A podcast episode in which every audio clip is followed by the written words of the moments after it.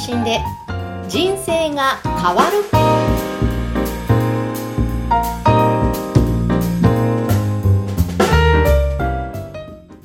こんにちは、小ラボの岡田です。こんにちは、山口智子です。岡田さん、今回もよろしくお願いします。よろしくお願いします。今日のテーマは何ですか？はい。今日はですね、発信者のキャラクターについてお話ししようかなと思っております。おーあ、これって結構大切な部分ですよね。そうですね。あのーどういった感じでその人が自分をポジショニングをしていきたいか、どういうふうに見せていきたいかっていう立ち位置を決めるような感じになっていくかなと思いますので、ぜはい。ひそれ自分がどういうふうに見られたいかっていうことを考えながら発信していくといいかなと思います。うんはい。これ実はですね、私が、あのー発信した、あの、しょあのー発売した書籍があるんですけど、はい。声で思いを伝える、ポッドキャストマーケティング。この中にも実は記載させていただいてるんですが、91ページのところにキャラクターを決めるという章があるんで、まあそことちょっと関連してお話できたらなというふうに思っております。はい。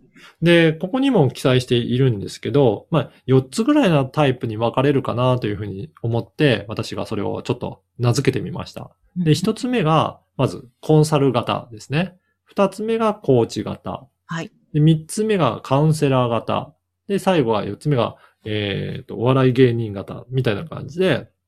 4つぐらいのちょっとタイプに、えー分けてご紹介したいと思います。はい。はい。で、最初のコンサルですけど、まあこれどういった感じかなっていうのもあるんですが、やっぱり問題を解決したりとか、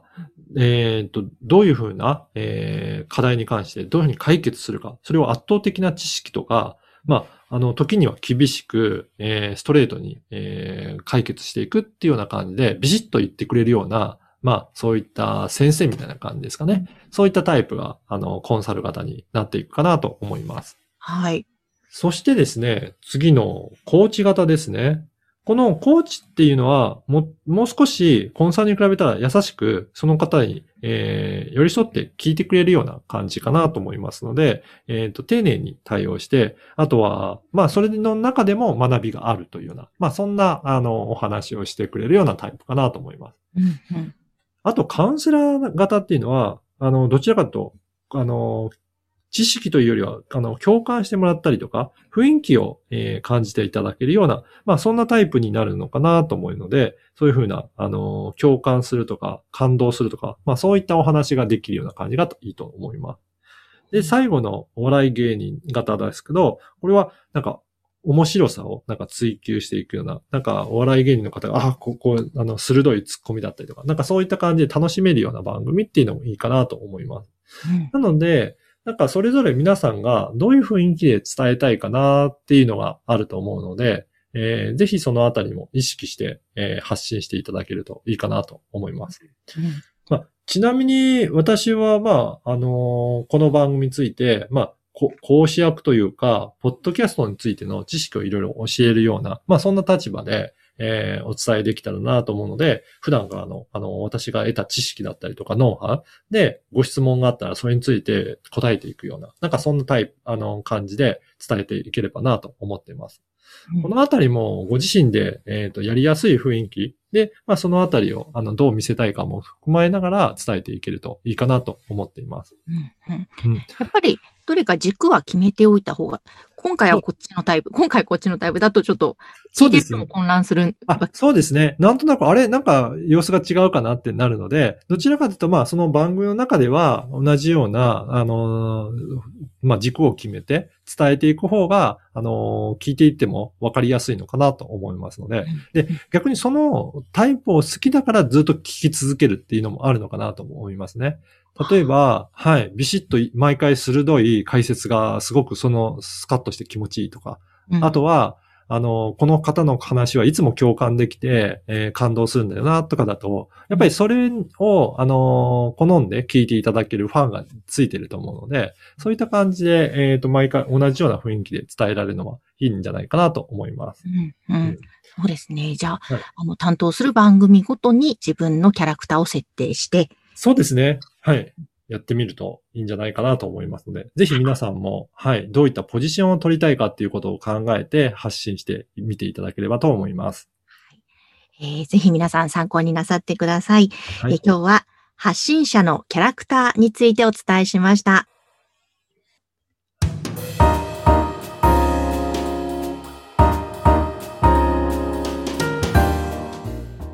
それでは続いてはおすすめのポッドキャストのコーナーです。今回ご紹介する番組は何でしょうか？はい。今回はですね、犬のことをもっと理解できるラジオということで、えー犬についての番組を、えーお伝えしたいと思います。はい。犬について、そうですね。昔犬を飼ってたことがあるのあで、そうなんですね。はい。気になります。その時どうでした？あの、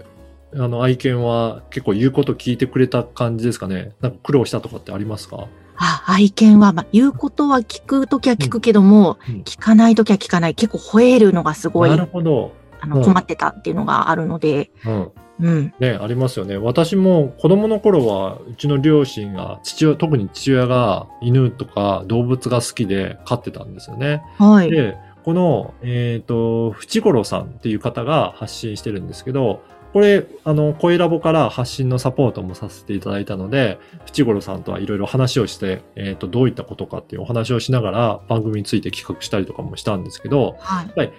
あの、犬、まあ動物をなんかしつけるっていう、まあ感覚でいろいろ教えたりとかすると思うんですけど、そうじゃなくって、あの、犬のことを動物としてどういったあの習性の持ってるものなのかっていうのを理解して、それで、えーその上で、えー対応していくと、あの、すごく共あの共存できる、えー生き物なんだよっていうことを教えてくれたんですね。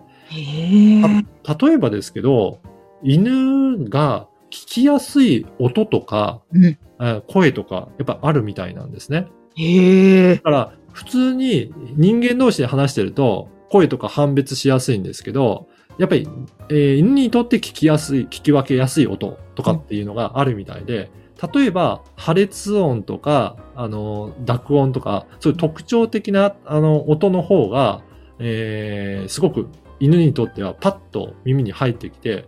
呼ば、自分が呼ばれてるっていうような判断をさされやすい。だから、なんか、あのー変わったそういうふうに犬の判別しづらい名前をつけちゃうと、うんそれだけで言うこと聞かないみたいに、実は聞こえてなかったとかっていうところもあるらしいんですよ。ええ。そうするとなかなかね、あの、言うこと聞かない犬だって言ってるのが、実は、すあの、聞き取りづらい音程だったりとかすると、ね犬にとってはそれやっぱり判断できない。なので、淵五郎さんのお家では、それが判別しやすいような、ちゃんとこ理由をつけて名前にしてるとかっていうのも、そう、一音だけ聞いただけでも犬がちゃんとパンと反応するっていう、うん。そういうことがあるみたいなんですよね。へえ。うん。昔飼ってた犬は、ポッキーって言ったんですけど、ポあッポだから、ポははい、聞きやすいみたいなねで、まあ、そうそうですね。はい。だからそういった犬の特徴、動物の特徴をしっかり理解することで、あの、一緒に共存しやすくなるんだよっていうことをお伝えしている番組なので、ぜひ、あのね、動物、はい、飼ってる方、特にワンちゃん飼ってる方とか、参考になるお話が多いんじゃないかなと思います。あ、本当だ。しつけるじゃなくて、うんどうぞその犬というのを理解するっていうところが、そうですねその視点だけでもかなり違うんでしょうね。ね。はあーこれはぜひあの、犬飼ってる皆さん聞いてみてください。い。はい。今日は淵五郎さんの犬のことをもっと理解できるラジオ、こちらをご紹介しました。